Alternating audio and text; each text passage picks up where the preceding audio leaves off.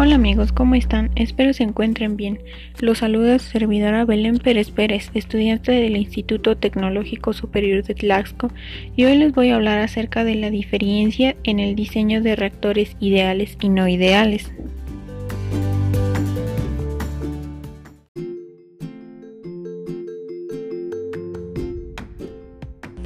Primero hablemos sobre los reactores ideales.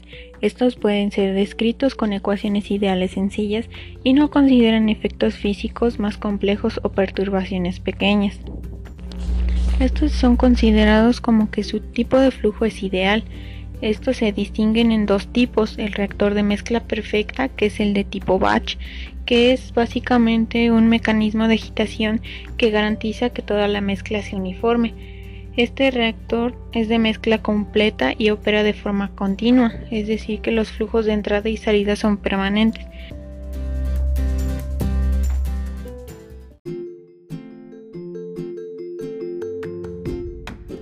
La otra categoría es un reactor de flujo pistón o un reactor PFR.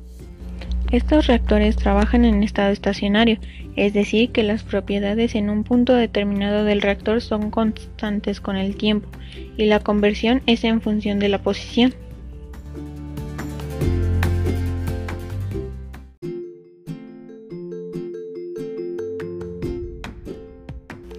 Podemos decir que los aspectos más importantes a considerar cuando se planea diseñar un reactor son el volumen, el tiempo de residencia, los flujos, concentración y velocidades de reacción.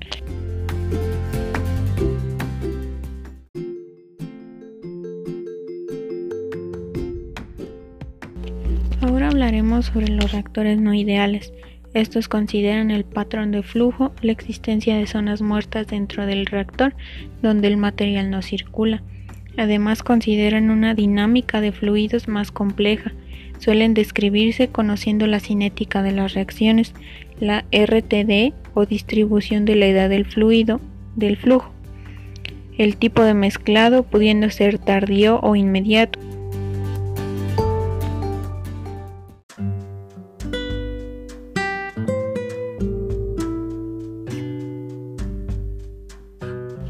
Bueno amigos, llegamos al final de este episodio. Espero les sea de mucha ayuda esta información. Cuídense, adiós.